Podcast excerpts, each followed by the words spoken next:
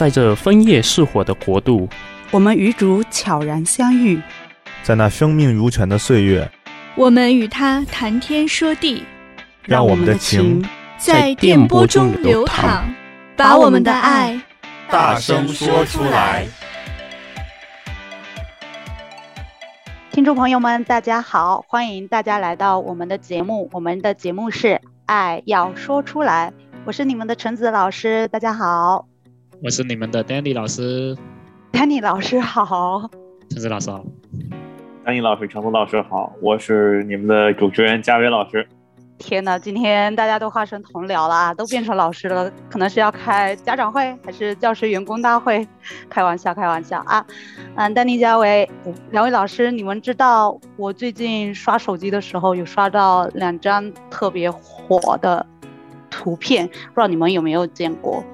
是这样子的，呃，第一张图片是这样子的啊，是这张图片上面有两个人，嗯，可以看出来，其中一个是爸爸。另外一个是儿子，嗯，场景呢是一个下雨天，在这个下雨天，这个父亲撑着伞，然后他穿着很单薄的一件衬衫，然后在为儿子去遮雨，嗯，你可以很明显的看到这个图片当中的父亲全身都淋湿了，呃，可能谁在某个路人在背后偷偷拍了这张这张照片，然后 post 到网上去，所以就开始大家就开始为这个父亲点赞。所以，另外一张照片呢，是哈尔滨男童的一个照片。照片中，这个小男孩在地铁上，他旁边旁边坐了一个睡着的一个一个，应该是他爸爸。因为小男孩在纸条上面，在纸条上面写了一句话，说：“轻一些，让爸爸多睡会儿，谢谢。”哦，当时看到这两张照片，都觉得心里特别的温暖。你不知道你们俩有没有见过这样子或者很类似的这种正能量的图片？肯定有，我我的这些也是觉得非常的温暖。有的话，大家都可以给我发来。陈老师要多多下载这些东西，作为一些教学的素材，要多多传播正能量。所以，呃，我不知道大家有没有感觉到，其实古往今来，似乎我们有很多歌颂母爱的作品，但是。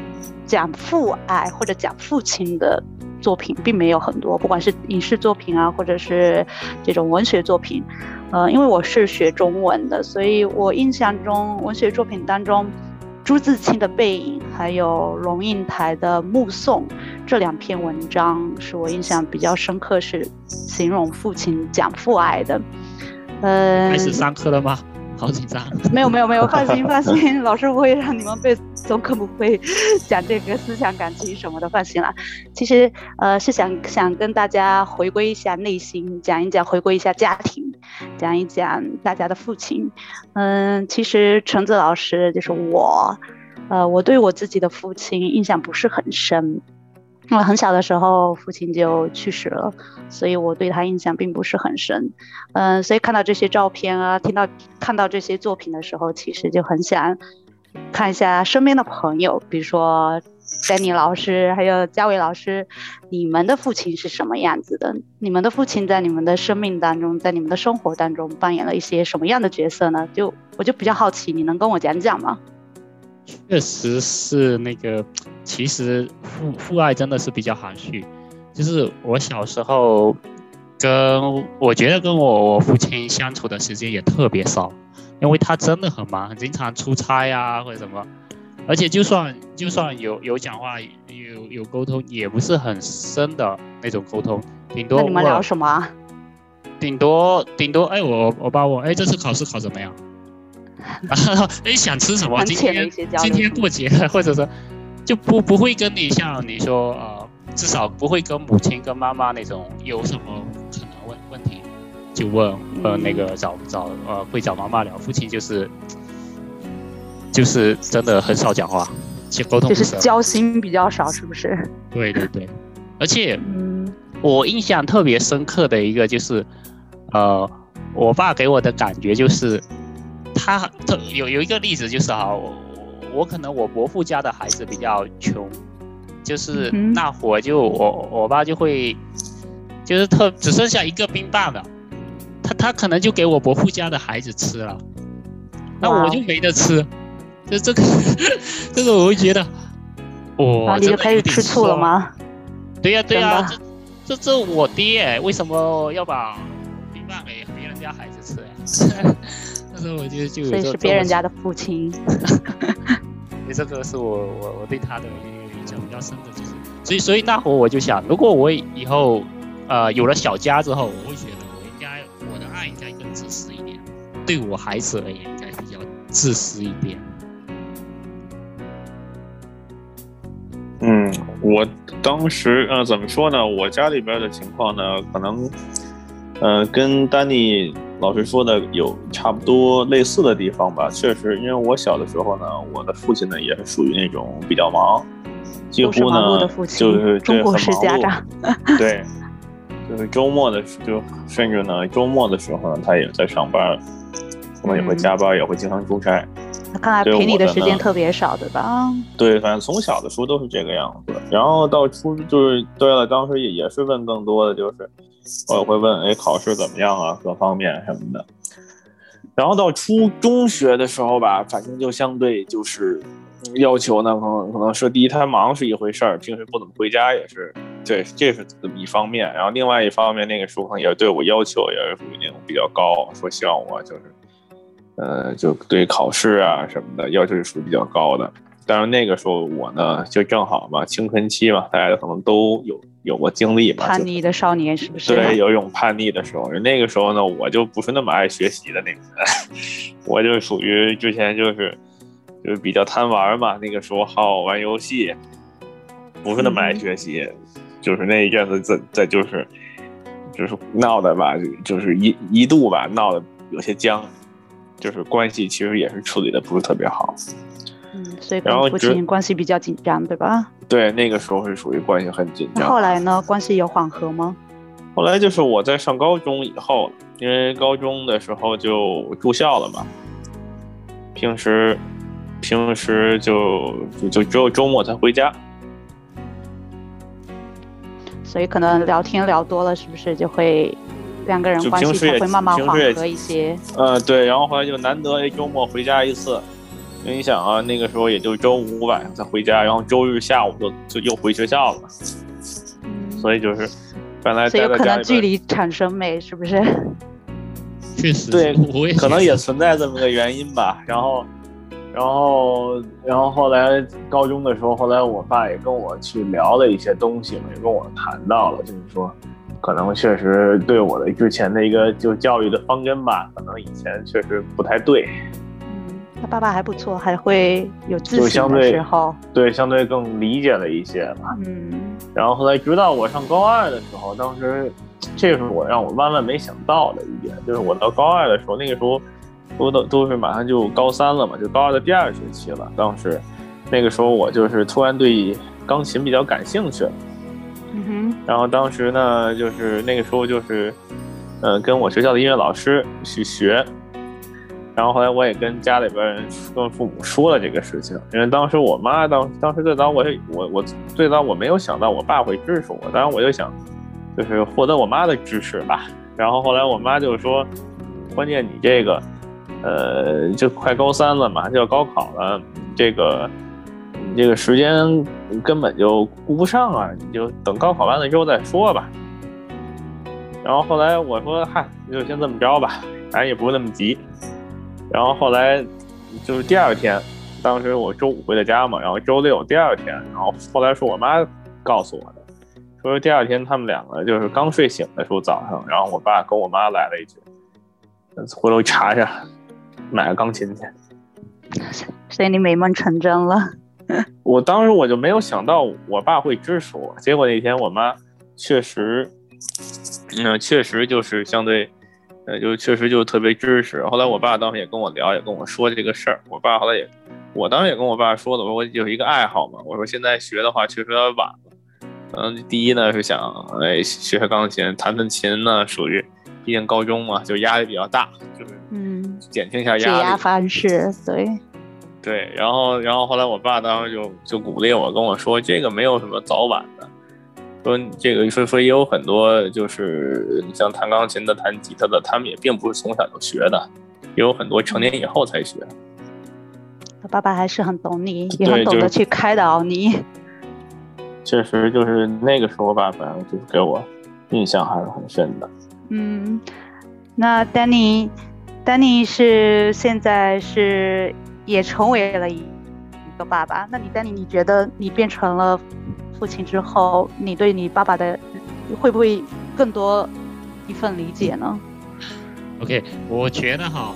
我，像我之前说的，我是说，哎，我以后要是成立了家庭，我要给我孩子什么更多的陪伴，更多的爱，我就会这么觉得，对，我我觉得，但是，呃，真的当了人家的爹之后，我发现，真的是人在江湖，身不由己呀。你很无奈吗？生活很无奈吗？对对对我我就我就确实是第一第一年或者第一个半年，我确实是差不多尽量是什么东西，我我反正是大概都都尽量做到。但孩子长大一点，发现小孩子真的是他他的索取是呃百分百的索取，他就是要你百分百的关注他，他真的是就可能会放大很多嘛。我估计小孩子就是贪心的小孩是是这样子的，确实，嗯、我我就想我当时可能也是这样子。就希望旁边一定要呃大人陪着啊，或者哎这个东西必须要给我吃，不要给其他家孩子吃。就他的索取真的是百分百的。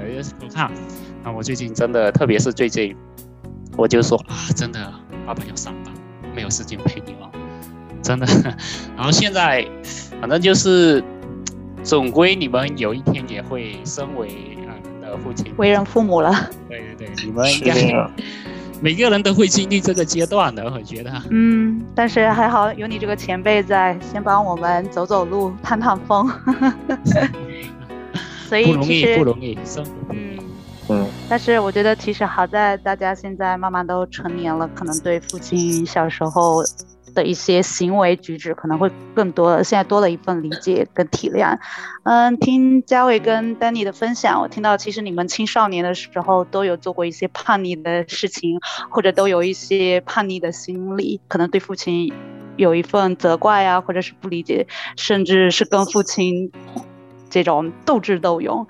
嗯，从你们这些事情分享当中呢，我想起了，其实，在在咱们的圣经当中。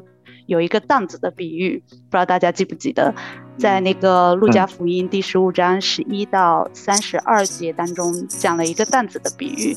呃，这个圣经内容呢，我就不详细说了，呃，大家可以去翻看一下。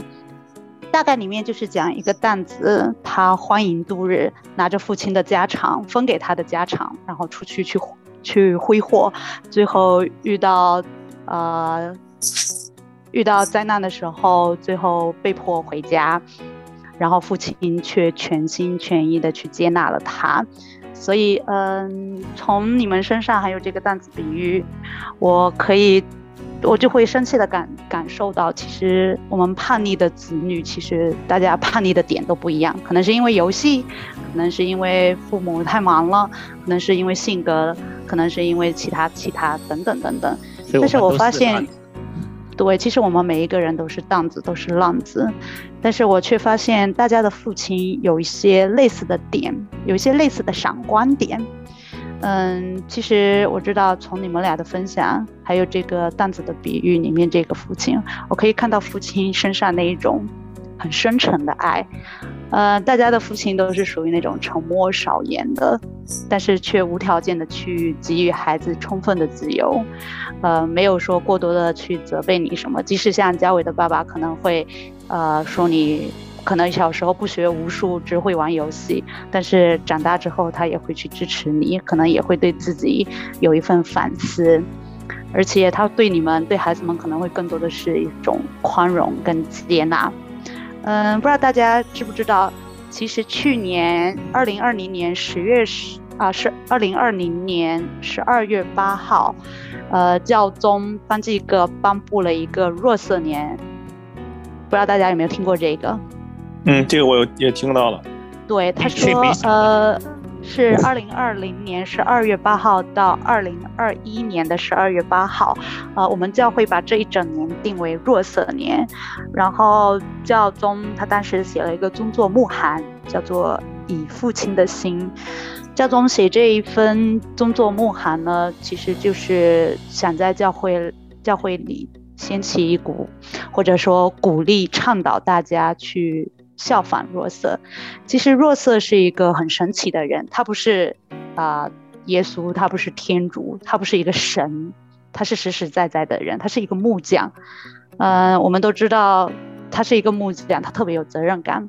他为了家庭，他就天天都在那辛勤的工作，还把自己的这个木匠的手艺传授给耶稣。所以你们看一些教会这种影视剧的时候，你也可以看到，其实耶稣他也是一个木匠，对不对？对，他是一个木匠的儿子。嗯，我不知道你们有没有关注到，其实我们这一部圣经里面。没有记载过若瑟的一句话，他在里面一句话都没有说过，有没有觉得很神奇？确实哎，对，所以但是若瑟对我们、对我们教友、对我们教会，却产生了很大的影响。他没有说一句话，但他却产生了很大的影响。他是少言、沉稳而又孤独的，嗯。就像大多数的爸爸一样，不像妈妈那么唠叨，话那么多，但他却有一份很深沉的爱。嗯，所以呢，我想总结一下，其实也趁着这个若色年的这个机会，想跟大家聊一聊。其实弱色呢，是咱们教会基督之情卫，他是一个卫士，他也是一个圣教会的一个保障。我觉得平凡的弱色，他孕育也成就了一个不平凡，那就是耶稣。他的行为也激励着我们后代的每一位父亲，像丹尼，像未来的这个嘉伟老师，像以后的很多每位父亲，给他们做了一个很好的榜样。所以我觉得，若如果我们现在是子女的话，希望大家都能够珍惜来之不易的这种父母子女的情谊。所以这个是来世不一定会再有的，所以不要留下这种子欲养而亲不待的遗憾啊！但是如果你是父亲，你已经是一位父亲了，也希望大家能够，呃，积极响应教宗的号召，去效仿我们这一位邻家圣人若瑟，有一颗像若瑟一样那样父亲的心。好了。那我们今天的节目就到这里了。我们有时间的话，希望大家能够给我们来信，聊聊你和父亲之间的故事，好吗？OK，那我们下期节目再见喽，拜拜。好，拜拜。